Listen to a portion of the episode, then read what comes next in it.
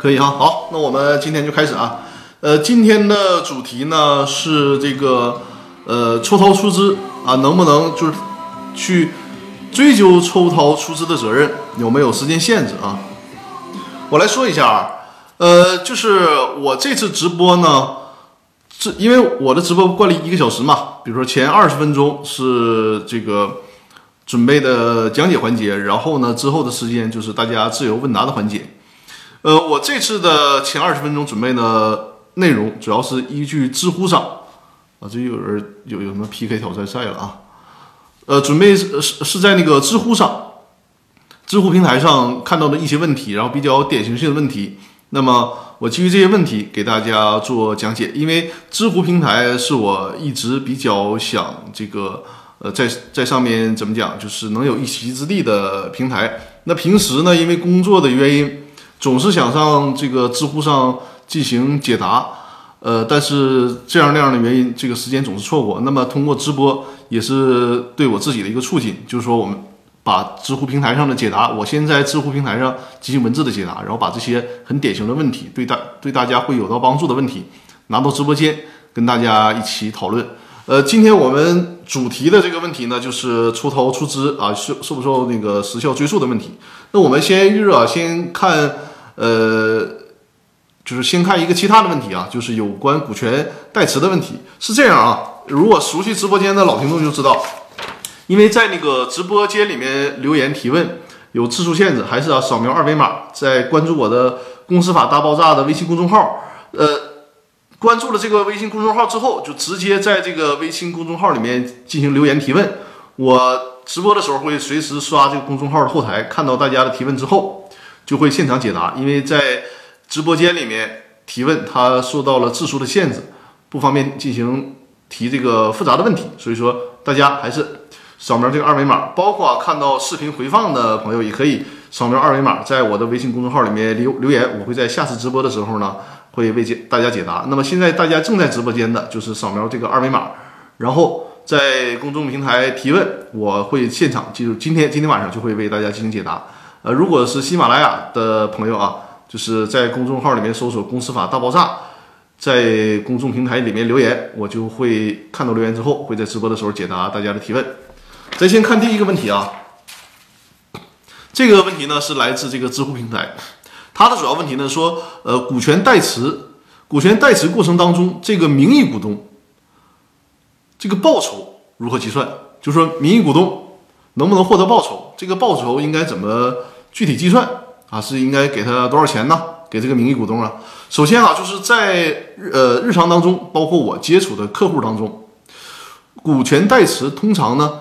没有啥报酬，因为股权代持很多的时候啊，这个股权代持的关系是基于，比如说亲属关系，可能是呃这个父亲找儿子代持，或者是这个哥哥找弟弟代持这种亲属关系，或者是呢基于这个职务关系，比如说老板想持有某个公司的股权不方便出面，让手下的员工进行股权代持，这种情况下往往不涉及到公司这个股就是。报酬的问题，但是按照商业规则嘛，就是你替别人家，你替替别人代持股权，首先呢，你付出了一定的辛苦，而且呢，实际上之前我们在直播的时候也论述过嘛，就是股权代持其实对于呃这个显名股东来讲也是有一定的风险的。那么从商业规则的角度，确实是应该支付一定报酬的。那么如果支付报酬，那这个报酬怎么约定？你像通常我给客户做代持协议的时候。会有一个标准的流程，就是我会问到客户，你这个股权代持需不需要支付报酬？就是你需要问客户，提示他这个股权代持从商业的角度可能是需要支付报酬的，你要不要？如果不要的话，我们再把这个条款删删除。但是在这个标准流程里面需要问客户啊，如果他需要这个报酬，那么怎么确定这个报酬的金额？实际上它没有一个标准。你像你代持百分之。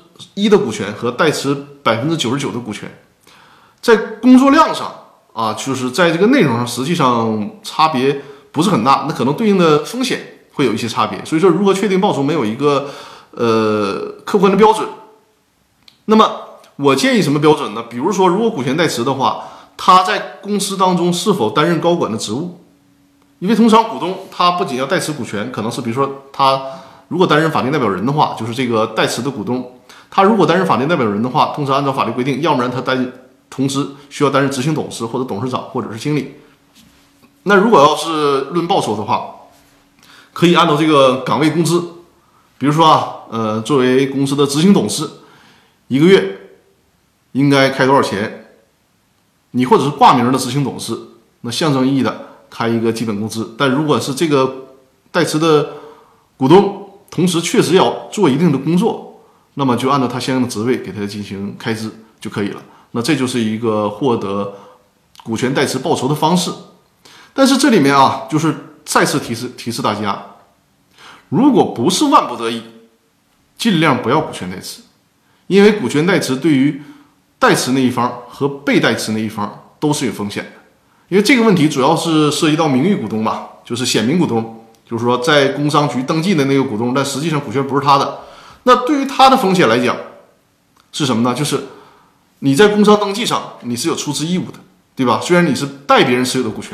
但是在工商登记上，你是那个出资人，比如说啊，你所代持的股权对应的出资义务是一百万，那将来一旦公司发生问题了，公司的债权人是首先会找到你，邀请你履行实缴的出资义务啊。感谢宇宙畅想分享的直播，感谢啊。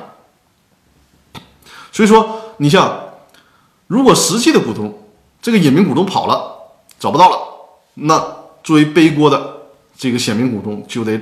履行这个出资义务了，所以说它是有风险。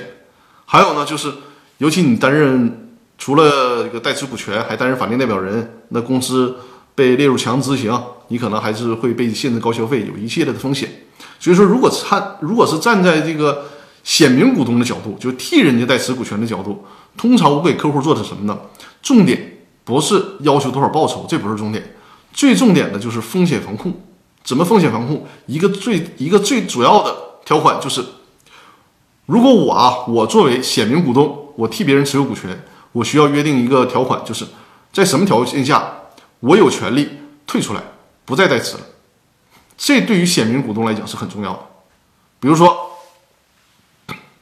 一旦我从公司离职了，那么你这个隐名股东有义务啊，不是权利，而是义务，有义务把我的股权收回去，把我从。工商档案里面剔除出去，或者是呢，你的股东，比如说，如果约定了报酬，你不给你不给我支付报酬，那我也有权利要求我不再是这个公司的股东了，而由你这个原这个隐名股东替换成显名股东，就把我给摘出来，跟我没关系了。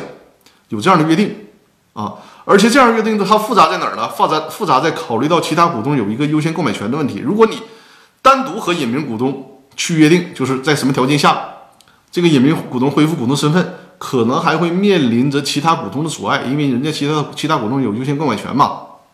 所以说，最保险起见，就是这种协议需要公司现有的股东一致签字确认。这样的情况下，在你发生了你不想当股东了啊，你不想替他代持了，只要发生这个情况，而且合同有有约定，你就可以顺利的退出来。这是对于代持股权人，尤其是对于这个显名股东来讲啊，非常重要的。一种约定条款，啊，那么这个问题回答完了，我们进入今天的这个正题，就是抽逃出资有没有追诉期限的问题。呃，通常大家了解的所谓的追诉期限呢，就是主要是诉讼时效嘛。过去是两年，现在是三年。如果按照诉讼时效来讲，你看啊，股东向公司出资，如果承诺了出资，就相当于什么呢？就相当于股东欠了公司，比如说我承诺出资一百万。那就相当于股东欠了公司一百万，对吧？早晚要还，到日子了你就得向公司交这个钱。那如果按照普通的这个债权角度思维啊，如果说张三儿他欠公司一百万，到了还款期限不还，那通常按照现在的标准就是三年诉讼时效。如果三年时间公司都没管张三儿要钱，那这个诉讼时效过了啊，你再去要钱，法院就不去支持了，这是诉讼时效的问题。那如果是股东，他到了出资期限没有履行出资义务，或者是呢，虽然履行了出资义务，但是把资金抽逃了。什么叫抽逃了？比如说张三他作为公司的股东，实际呢也确实投入了公司一百万，结果呢一个月以后啊，通过其他不正当方式把这一百万又抽出去了，拿走了。这就叫抽逃出资。那无论是说他到期应该缴纳出资，还是说已经缴纳出资了却抽逃出去了，是不是说只要这三年没人管他要，再要就超过诉讼时效了？是不是这样呢？绝对不是的，因为这个有最高院的两个司法解释对这个事儿进行说明。这个司法解释啊，首先是二零零八年的时候，最高院就是关于审理。民事诉讼案件适用诉讼时效制度若干问题的规定，第一条里面，第一条第三项里面就说了，就是其中有一些事项是不适用于诉讼时效进行抗辩的。其中的第三项就是基于投资关系产生的缴付出资请求权，就是你履行出资义务的这个请求权不受诉讼时效限制。如果说这句话还是比较抽象的话，那么在二零一零年。最高院呢出了《公司法司法解释三》，在这个司法解释三的第十九条里面说的就更加明确了，就是如果你股东没有履行出资义务，或者是抽逃出资，那么无论是公司还是其他股东，甚至公司的债权人，要求这个股东履行出资义务，或者是返还抽逃出资的这种情况下，不受不受诉讼时效的限制，就是你什么时间发现，什么时候都可以要求他履行出资义务，或者是返还。抽逃的出资，哪怕十年，哪怕二十年都可以。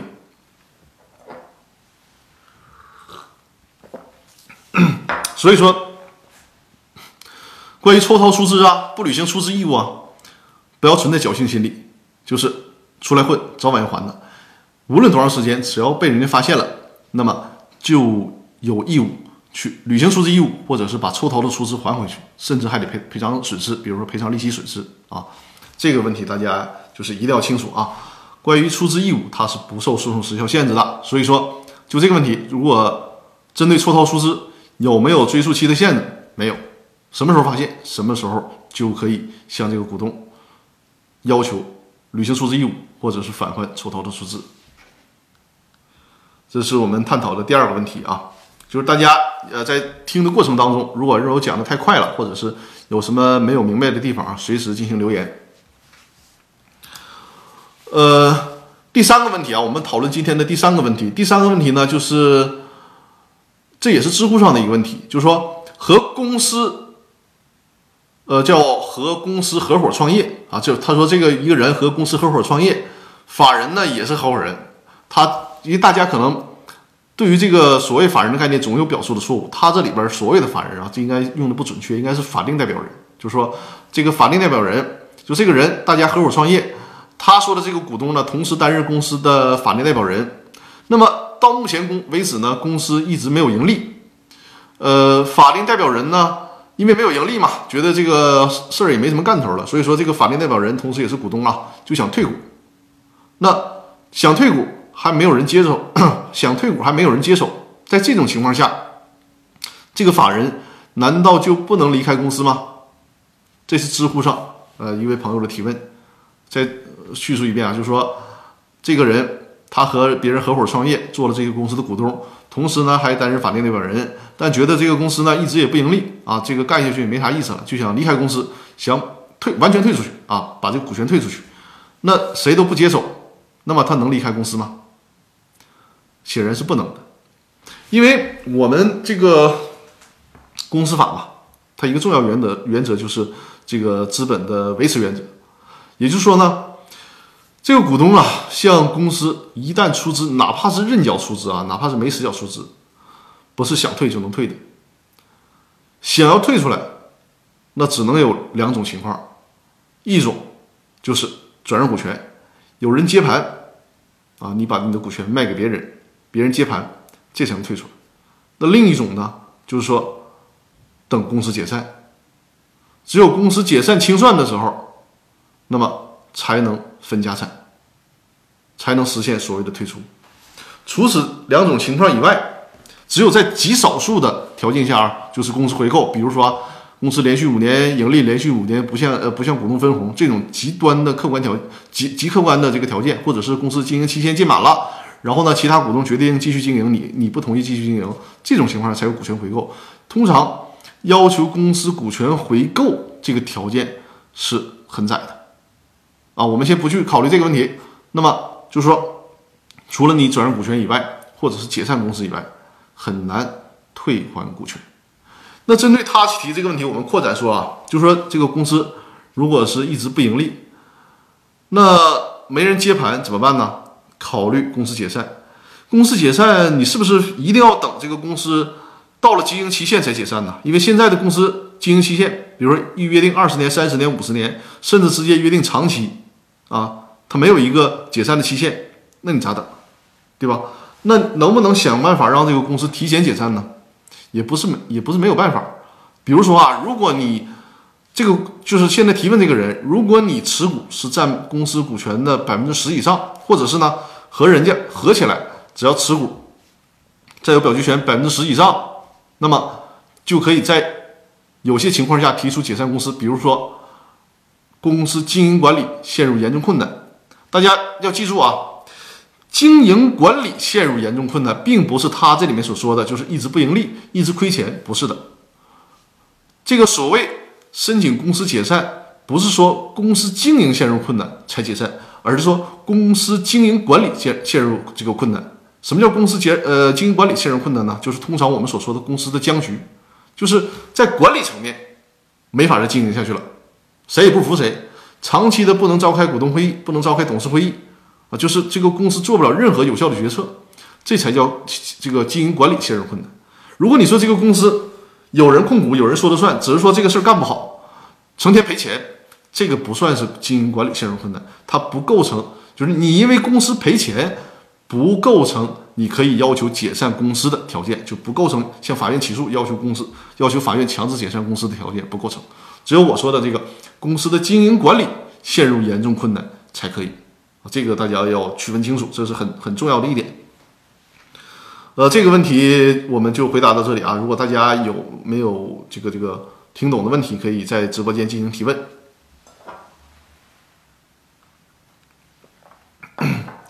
第四个问题啊，这个也是知乎的一个问题，就是比较有代表性的问题。这个问题呢，他提到了说，A 企业这个注册资本呢只有十万块钱，然后呢，这个 A 公司和一个个人啊，个人 C 和这个个人呢一起又设立了一个公司，注册了一家 B 公司。这个 B 公司呢，结果亏损了。这个啊，在这个 B 公司里面。这个 A 公司呢，认缴出资是一百万。大家记住啊，这个 A A 公司的注册资本只有十万，但是呢，A 公司在新成立的这个 B 公司里面，注册资本认缴注册资本一百万，而 B 公司呢经营不善，亏了二百万。那他问，在这种情况下，A 企 A 公司的股东和 C 要承担多少的赔偿责任？我们假设啊，不考虑一人公司。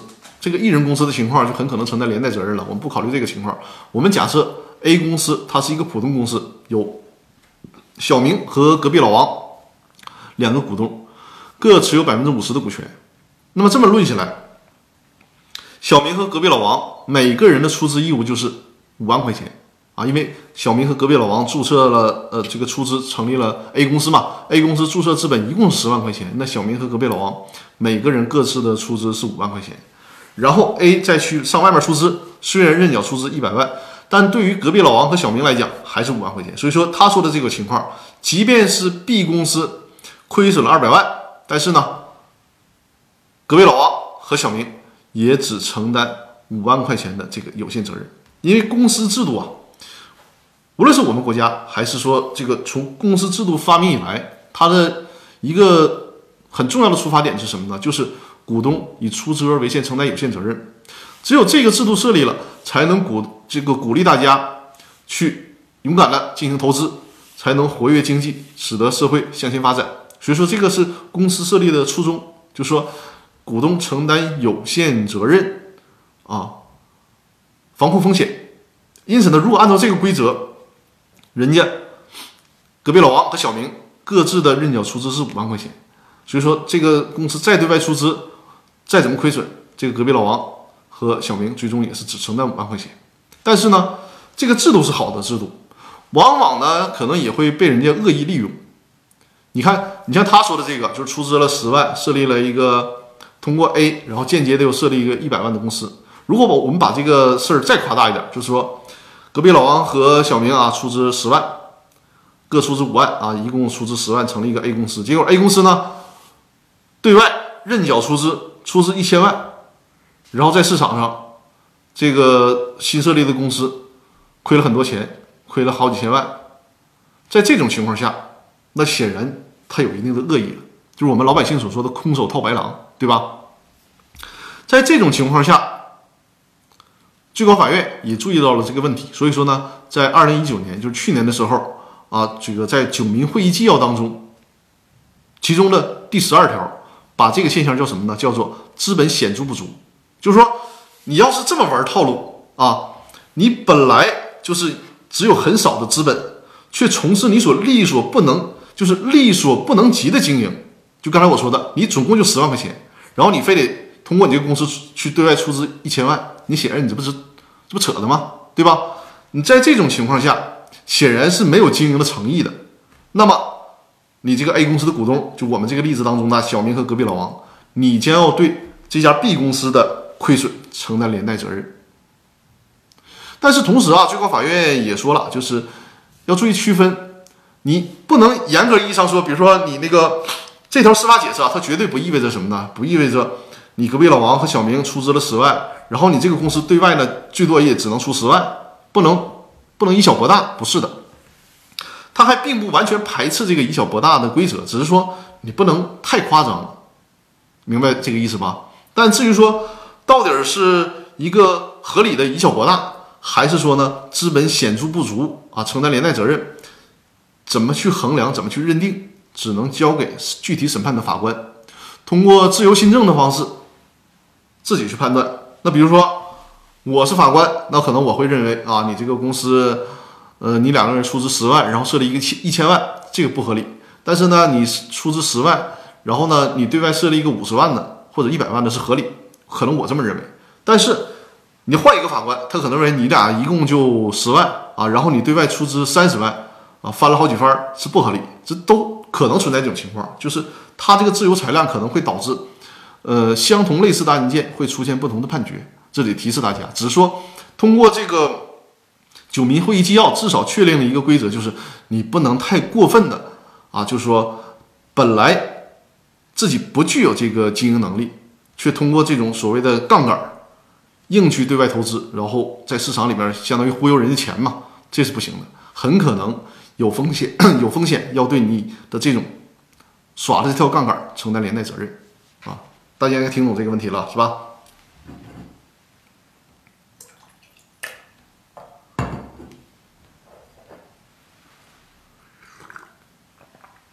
呃，这个我在知乎上摘录的问题呢，咱就回答到这儿，正好也二十二十多分钟的时间了。然后呢，现在我。回答一下我们微信公众平台上的问题啊，包因为微信公众平台上都很多老听众了，事先就已经在微信公众平台已经有提问了。我现在目前已经看到了两个提问啊，两个提问，呃，其中一个呢就是在直播之前就已经提问好的，叫叫周周呃周周走周是吧？你在直播间吧，这个名字很拗口啊，在直播间告诉我一声啊，我来回答你的问题。周周走周，他说：“呃，你好，张律师，我是您的喜马拉雅的老粉丝了。现在呢，自学税务师涉税服务相关法律，听了您的课，对学习帮助挺大。同时呢，也感受到了法律知识的魅力和乐趣。啊，很感谢你啊，听我的这个公司法大爆炸的音频，能感到一丝乐趣，这让让我很欣慰。”他说呢，感谢，请问民法典里面规定抵押财产转让。抵押权不受影响，应该怎么理解？我不知道这里面大家有多少人关注了那个民法典啊？快了啊，明年一月一号就开始实施了，实施了。就是实际上啊，你提的这个问题非常好，因为在过去，无论是担保法还是物权法，就是在抵押期间呢，这个抵押物如果人家呃抵押权人没同意，你是不能转让了，即便转让呢，也得提前清偿。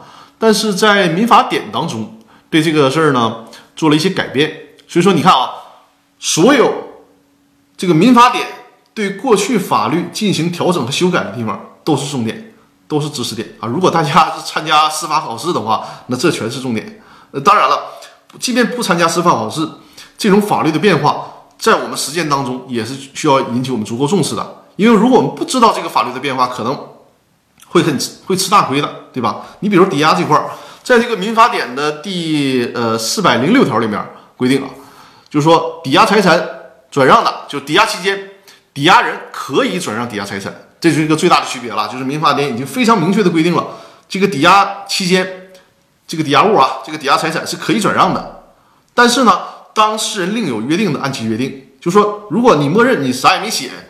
可以转让，你看这里边就是啊。如果你在实务当中，你要不知道这个法律规定，比如说你不想让他转让，然后你还按照老的那个担保法和物权法的思路，你说我是这个抵押权人，我跟他签抵押合同了，他肯定转让不了。实际上就不是了，就是说如果你啥也没写，人家是可以转让抵押财产的。但是呢，他们后后面不说了嘛，就是当事人另有约定的，按照约定，也就是说，你们之间可以约定不让转让。比如 那个你把。一辆车啊，抵押给我了，那我就特别的在抵押合同上写了，抵押期间必须得经过我同意，否则的话你不许转让，或者是呢，你可以转让，你所卖的所有的钱你都先偿还我的债务，可以做这样约定啊，就是在这个地方就需要我们自己在抵押合同里面把这事儿写明确，如果不写明确，人家就可以转让。但是呢，后面还有一句话呢，就是说抵押财产转让的抵押权不受影响。所以大家不要担心，就是说，你看你这法律规定，他抵押给我一套房子，或者说抵押给我一辆车，他转让了之后，我的财产找谁去？我当初让他给我抵押东西，不就是为了保障我这个债权能实现吗？他到时候一分钱没有，整那点抵押物他给转让了，他套现了，啊，然后我找谁还？我找谁要钱去？大家别慌啊，后面不有这句话吗？就是说，抵押财产转让的抵押权不受影响，是啥意思呢？你张三儿。你张三，你把你的房子抵押给我了，你可以把房子卖掉啊，你卖了多少钱我不管，但是呢，这个抵押物还是抵押给我的，也就是说，买你房子这个人，他需要背负你这个这个东西，就是对方把你房子买了，对吧？但是呢，这个房子实际上哈，从老百姓的话叫不完全属于对方，因为还有个抵押权在那儿呢。有一天你张三你还不起钱了，你别看是李四买了这个房子，我一样可以拍要求拍卖这个房子得的钱。用来还我的债，所以说就会出现这个问题，就是将来在转让财产的时候，你首先看有没有抵押，然后呢，如果有抵押了，你虽然你觉得挺便宜，你把这个抵押这个东西买来了，啊，对，你看，哎，上上市场买套房子，正常这个房子一百平的五百万，你觉得这抄底了，他就卖二百万，那实际上呢，这房子有抵押，就是可能你这房子买到手了，结果对方不还钱。被拍卖之后，你这个房子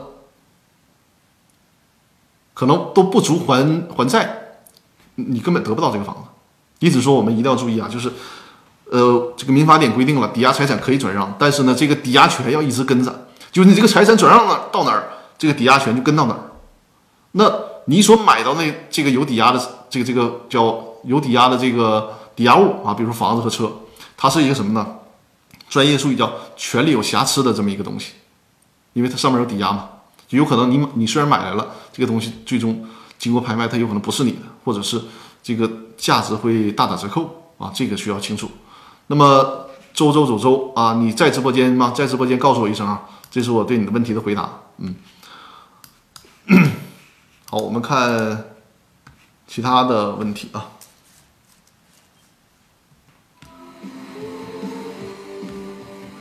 天天向上，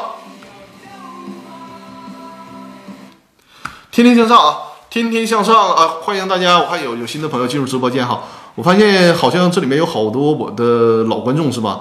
一般是到了二十多分钟、半个小时自由问答环节的时候，人一下就上来了。大家可能都是都想在这个自由环自由问答的环节，呃，进行一些提问是吧？那就大家踊跃提问啊！还是。先展示一下二维码啊，因为在直播平台里面提问，它受到字数限制。大家呢直接扫描这个二维码，在我的微信公众平台里面，就是关注这个“公司法大爆炸”的微信公众号之后，然后呢，直接点击留言就可以提问了啊。我在直播的时候，我会刷这个后台的数据，我会看到你的提问。我在直播的时候呢，会为你解答。如果是喜马拉雅 FM、喜马拉雅 FM 上的朋友呢，就是在微信公众平台里面搜索“公司法大爆炸”啊。公司法大爆炸，就是跟我那个音频专栏是一个名字啊，公司法大爆炸。关注我的这个公司法大爆炸的微信公众号之后呢，直接在这个微信公众平台里面留言，我就会看到你的问题啊。如果是在直播的直播的时候看到，我就在直播的时候解答；如果是在回放的时候看到，我会在下次直播的时候进行解答。大家现在有什么问题啊？因为我们现在直播期间，现在有什么问题就是扫描二维码或者截屏，截屏之后扫描二二维码进行提问，我就会在线给大家解答啊。如果有新进入直播间的朋友，我我们直播间呢是专门讲解公司股权的问题啊，就是你这个呃投资啊、融资啊、购买股权、并购、股权激励、公司解散甚至破产等等啊，我们这个直播间主要是讨论这些问题，尤其是这些创业的朋友，或者是你想和和跟别人合伙做生意的朋友，这个直播间就是为你解答这方面相关的问题啊，有什么问题可以直接。在线或者是在我的这个微信公众平台啊，就是我这个二维码的微信公众平台上进行留言提问。呃，浪迹礁石说，请问张律师，母子公司相互持股属于违法违反法律规定吗？还是说 啊，你的这个问题，你看还是因为那个那个就这个什么直播平台它留言有字数限制，所以说你这个问题显然没没有问完是吧？如果你问题很很长的话，如果不长你就接着。发下一条就可以了。如果很长的话，还是要扫描这个二维码，在微信公众平台呃留言啊。我就先回答你前半前半段啊，就是他说是什么呢？就是交叉持股的问题，就是说母子公司之间能不能互相持股，这算不算违法？我看一下啊，后面你那句话是还是说公司法不禁止，但实际管理中会导致僵局？这个问题呃，我当初是听谢鸿飞教授，就在公司法领域非常有名的一个北京的学者啊。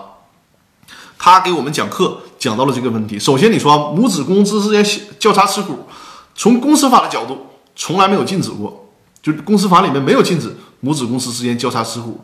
但是呢，它有一个合理性和一个逻辑关系的问题。比如说，如果是这个呃小比例的交叉持股，比如说 A 公司持有它的子公司 B 公司百分之十的股权，B 公司呢反过来又持有 A 公司百分之五的股权呢，百分之八的股权呢，这个没有问题。没有什么问题，但是有一种交叉持股会导致股东消失，这很有意思吧？就是母子公司之间百分之百持股会导致股东消失。这个在实践当中，这个包括谢鹏飞给我们讲课的时候啊，就是说，如果你真出现这种情况，在工商注册，工商局是绝对不允许通过的啊！我相信工商局这一点做的，工商行政管理部门做的也是非常对的。因为什么呢？大家有没有理解这个逻辑关系？比如说。我啊，我百分之百出资成了一家 A 公司，然后呢，我又呃，然后呢，又由这个 A 公司百分之百持股成立了 B 公司，再之后，我把我百分之百持有 B 公司的股权，我给大家最好画个图是吧？大家就能明白。稍等啊，我我我这画一画。看来我这个直播的时候得准备个。纸和笔是吧？稍等一下啊，我给大家画一下。嗯嗯，嗯，这样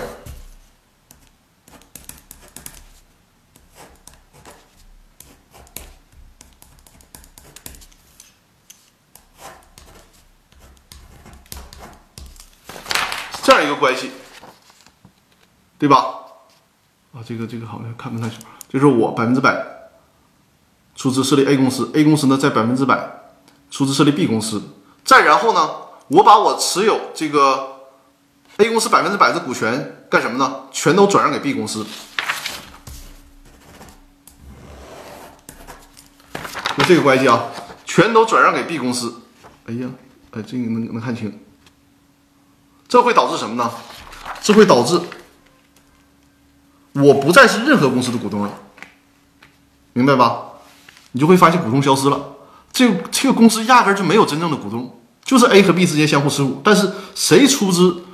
这个因为所有的股权最终最终是落到自然人上人上的，对不对？它不是说公司凭空凭空有的，就是说无论多大的公司，它首先是有自然人持股，然后设立公司，公司再对外出资，对吧？你会发现，如果是母子公司之间百分之百持股。就不再有自然人股东了，那就相当于什么呢？他就不再有真正意义上的股东了。那这就麻烦了。你将来找这个公司的股东的出资责任，你会发现找不到任何人的出资责任，对吧？所以说，如果是这种百百分之百的交叉持股，这个虽然在公司法上你找不到条文的禁止，但是呢，在工商行政管理部门是绝对不允许出现这种情况的啊。呃，浪迹教师，我说的你听懂了吧？明白这个意思了，是不是？好，我们再看看微信公。哦，我看到天天向上提问了，我的老观众啊啊，还有托克维尔。好，呃，托克维尔是先先提问的，我先回答托克维尔的问题啊。呃，托克维尔你在线吗？在线的话，告诉我一声啊，我的老观众了。天天向上和托克维尔都是我的老观众了。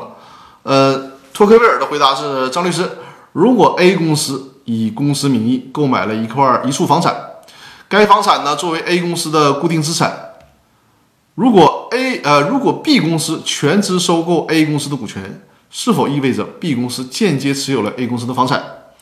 因为没有更名，在法律上拥有使用权，但是不具有产权，是吗？推广来说，房产及其他固定资产是不是都属于这类这呃这种类似的性质？涉呃涉及到产权更名，还是要交税的吧？啊，浪迹教师说明白了，好的好的，没问题啊。托克维尔，我回答你问题啊，我明白，我给大家解释一下托克维尔的问题啊，就是说。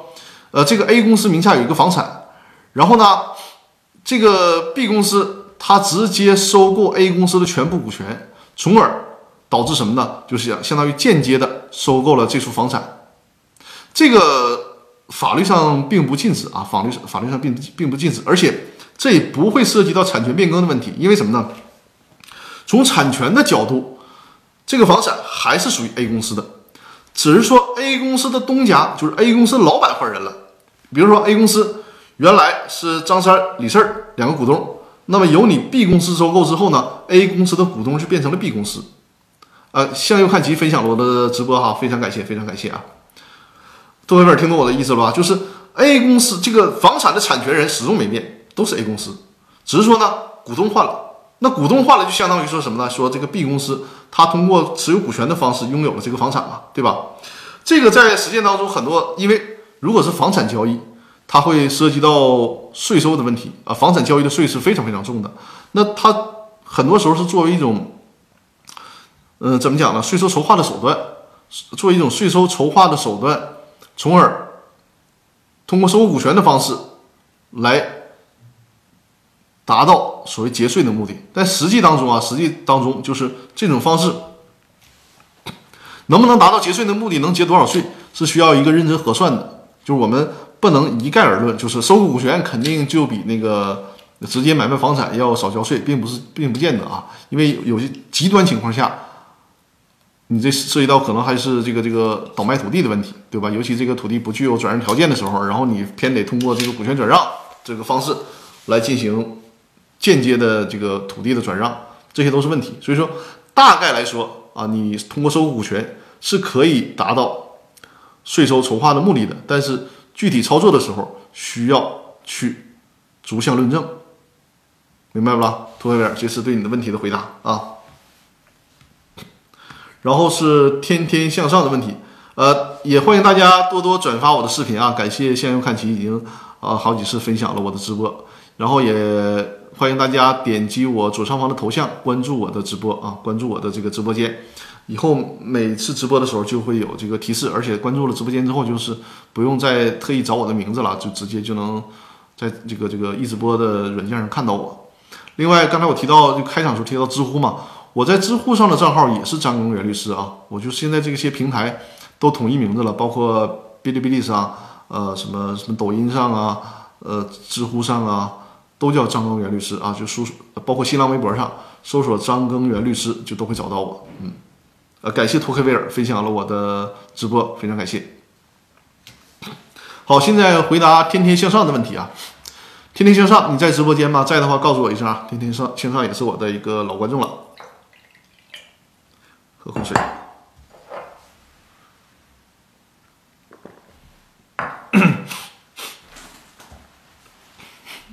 呃，明天会更好进入直播间哈。我的直播间呢是。分享公司股权的问题，如果大家有创业的需求、合伙股权的需求，可以关注我的直播。呃，天天向上，天天向上的提问啊，感谢感谢送出的礼物。天天向上的提问是张律师，我突然想到一个问题，被股权激励员工如果作为股权激励的股权持有者，注册资金未实缴或者是抽逃出资，那么公司债权人是否会追究原出资到位股东或抽逃出资股东以及接受股权激励股东共同赔偿呢？呃，你的这个问题啊，实际上说简单也简单，说复杂也复杂。咱们先往简单的理解啊，就是说，如果是这个呃股权激励的员工。他的这个股权激励到他的时候，这个股权，比如说没有到出资期限，那如果没有到出资期限，你看约定就是这个谁履行这个出资的义务。如果没有约定，你被激励的员工作为已经注册的员工嘛，那债权人肯定直接找找到你这个在工商登记注册的员工，要求你这个员工承担出资义务，这是一个。还有呢，就是如果是你被激励的股权是已经。这个实缴出资的，只是说呢，呃，原来的股东啊不太讲究，就是偷着抽逃出资了。偷着抽逃出资了之后呢，还没有告诉你这个被激励的员工。在这种情况下，这个员工获得股权了，然后有一天债权人发现，哎，你这个股权，你这个这个资金是抽逃的，怎么办呢？那么实际上呢，还是应该找这个当初实际抽逃的股东。啊，谁实际抽逃？因为受让的这个员工，他是一个善意的，他不知道抽逃。如果是受让受让的这个员工知道抽逃，配合老板去这么做，那对不起，你这个员工啊，就是因为你是受让股权的这个一方嘛，和原来出让股权的一方要承担连带责任。如果员工是善意的，这个没没有问题，就是不需要承担连带责任的。所以说，你关于这个呃出资到位啊，或者是抽逃出资啊，是不是承担连带责任的问题，呃，就看他们之间有没有这种。意思联络有没有这个共同故意啊？如果没有的话，受让股权那一方是善意的，那对于抽逃出资这部分是不需要承担责任的。但是呢，如果他获得这个股权的时候不是抽逃啊，就是没有履行出资义务，比如说转让给他股权的时候呢，这个出资期限没到，可能是一两年以后到，那这个时候他把这个股权接过来了，按照司法实践啊，注意我说的是按照司法实践。按照司法实践，大多数的判例是什么呢？由这个受让股权的股东来承担出资义务。如果你这这我们就往复杂了说了。如果你按照那个公司法司法解释三，那里面规定就是可能需要承担连带责任。但是那个规定我在我的直播里面呢，在那个公司法大爆炸的音频里面说，就是公司法司法解释三，它是一个嗯地位比较尴尬的司法解释。因为公司法司法解释三出台的时候呢，我们国家还都是实缴出资。没有认缴出资制度，所以说基于这种情况，它规定了就是你那个没有履行出资义务，导致呃然后出让股权，那么出让股东和受让股东都要承担连带责任，这是那个司法解释规定。但实际在这个司法解释出台之后，公司法做了修改，变成了认缴出资。那你再去让这个之前卖股权的那一方，卖股权的那一方，人家当时没有到出资期限，他卖了股权，那从法律从这个法理来讲。卖股权那方是没有没有责任的，那你买股权这一方，你到了期限你不交出资，然后你反过来还找还找人家卖股权那一方，是不合理的。就是说，在司法判例当中，实际上就把公司法司法解释三这个规定呢，做就是在实践当中已经修改了，就大多数的法院就不再按照就是机械的按照那个你出让股权的时候没有到出资期限还要承担连带责任，而不是那样的，就是比如说这个。张三出让股权，那个时候呢，出资期限还有五年才满出资期限呢，那他没实缴出资，他可以不用承担责任。后手，比如说隔壁老王，他买了这个股权，本来五年以后应该到出资期限了，隔壁老王应该履行出资义务了。这个时候隔壁老王还不履行出资义务，那通常债权人只能找到这个隔壁老王，要隔壁老王履行出资义务才可以。呃，天天向上，我可能我讲的比你问的这个要扩展开了啊，会不会导致你听的？就是讲的复杂了，反而听不明白了啊！就是对我的回答，如果有不清楚的地方，你可以在直播间里面提问。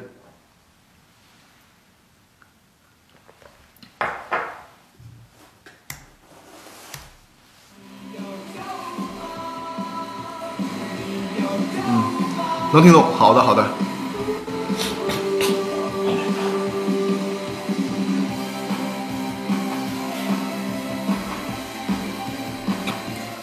嗯，接受能力很强啊。那感谢送出的礼物，感谢感谢。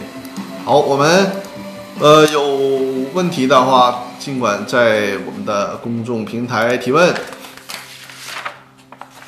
呃，再展示一下这个二维码，就是我的《公司法大爆炸》的视频精品课的二维码。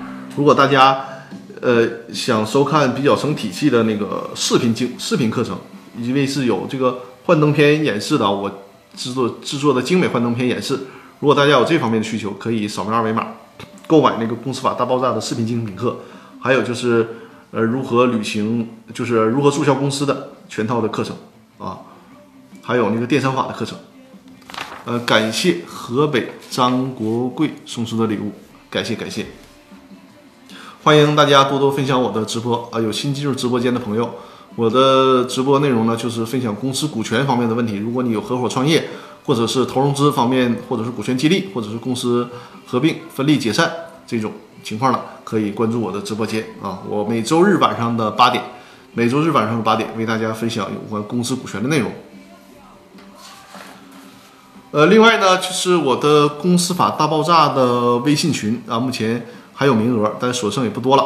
如果大家想加入公司法大爆炸的微信群，因为在这个微信群里面呢，大家可以随时的讨论公司股权的问题，包括我的团队成员，呃，这个包括税务的律师啊、劳动的律师啊，啊，还有这个合同审核的律师啊，甚至涉外的律师啊，都在这个公呃微信群里面，还有。这个微信群里面还有各个行业的专家啊，当然也有大多数是企业的老板啊，在这个微信群里面，随时可以讨论有关这个公司股权方面很实务性的问题、很接地气的问题啊。如果想了解这个入群的方式，就是在这个微信公众平台里面搜这个。呃，回复“入群”两个字，就会看到详细的入群规则啊。现在入群的费用是两千九百九十九元啊，两千九百九十九元。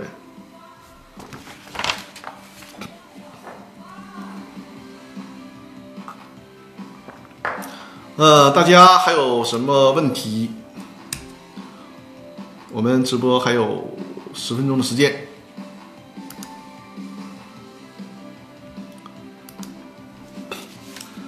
可以歇一会儿，陪大家闲聊一会儿也可以啊。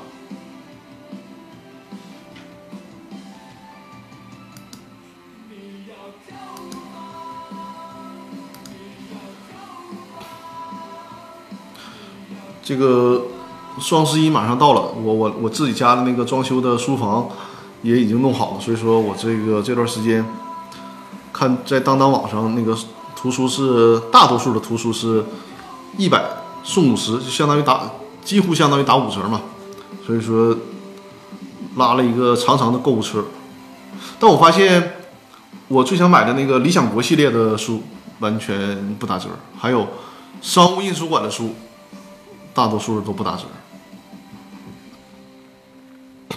就说明什么？这这些书还是有实力啊，对吧？不打折，你真正想看这些书的人还是会买的。我现在通常是先看电子书，然后觉得这个书比较好了，再去买那个纸质书。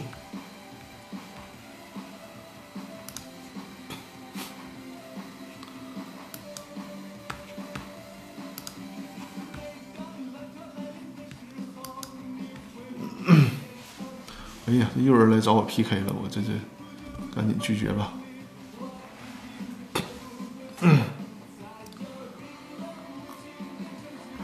啊！宇宙上影说把装修后的书房拍照让我们看一下呗，可以可以，等全都弄完了，然后因为我还拍了呃之前就是没装修之前完全清水的时候呢拍了一张，那个是阳台改的书房，所以还比较有意思的。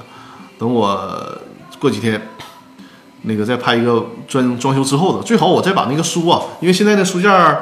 包括我在别别的房子的那个书没有搬过去，再加上我还要买一本新书，就是弄点书充实一下，充实一下之后再拍。现在书因为我那个是三面墙都是书架，还比较空，弄差不多的时候拍拍拍一些照片，拍一些照片呢，我会发在我的那个微信公众平台里面啊，让大家看一看，跟大家分享分享。对，包括有什么书也开箱，好，我也很愿意跟大家分享，就是自己已经看过的和准备看的书。这个愿望肯定会满足，然后之后都弄好了之后，我会拍，包括前后装修前后的对比照，发到我的那个微信公众平台里面。就是这个，公司法大爆炸的微信公众平台，回头会发到这里面。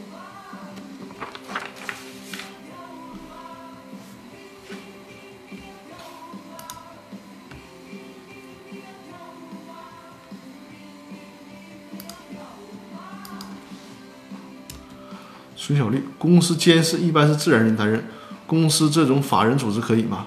法人组法人肯定是不行的，法人肯定是不行的，他是需要自然人担任才行。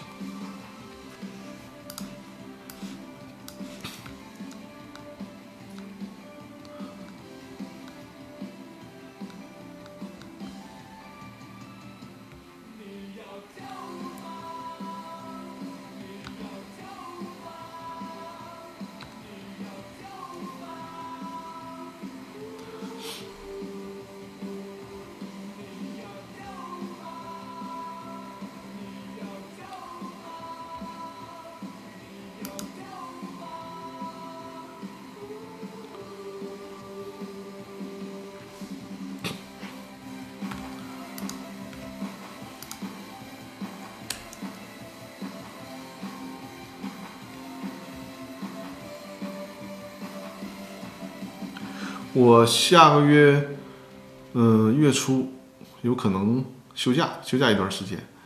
嗯，现在初步定可能是去趟成都，因为就是先简单休息休息吧。反正现在也不能出国了，就是随便转转。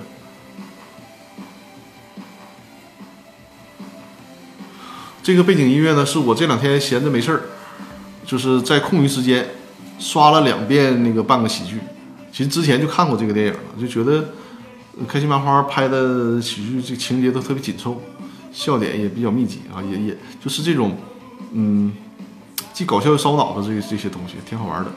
然后它里面的那个音乐就是新裤子乐队的音乐嘛，挺好听的。呃，我们大家还有什么问题吗？如果没有的话呢，咱就。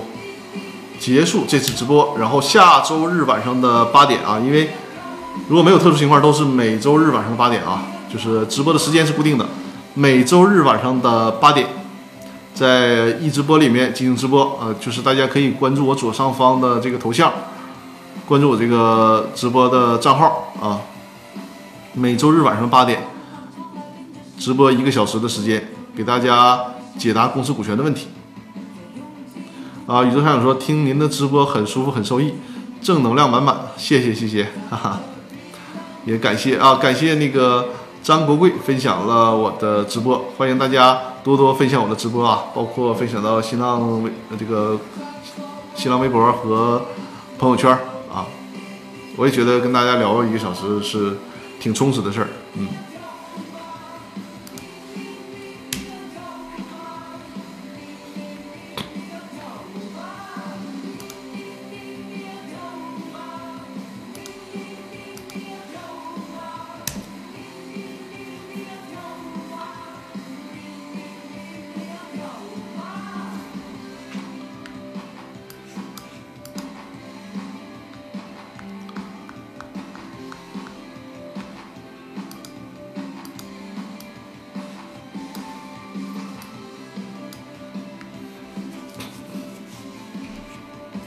大家如果还有公司股权的问题，可以抓紧时间提问。如果没有的话，这样啊，再有一分钟的时间啊，再有一分钟的时间。如果没有新的问题呢，我们这一次直播就到这里。然后下周日晚上的八点，我们继续直播啊。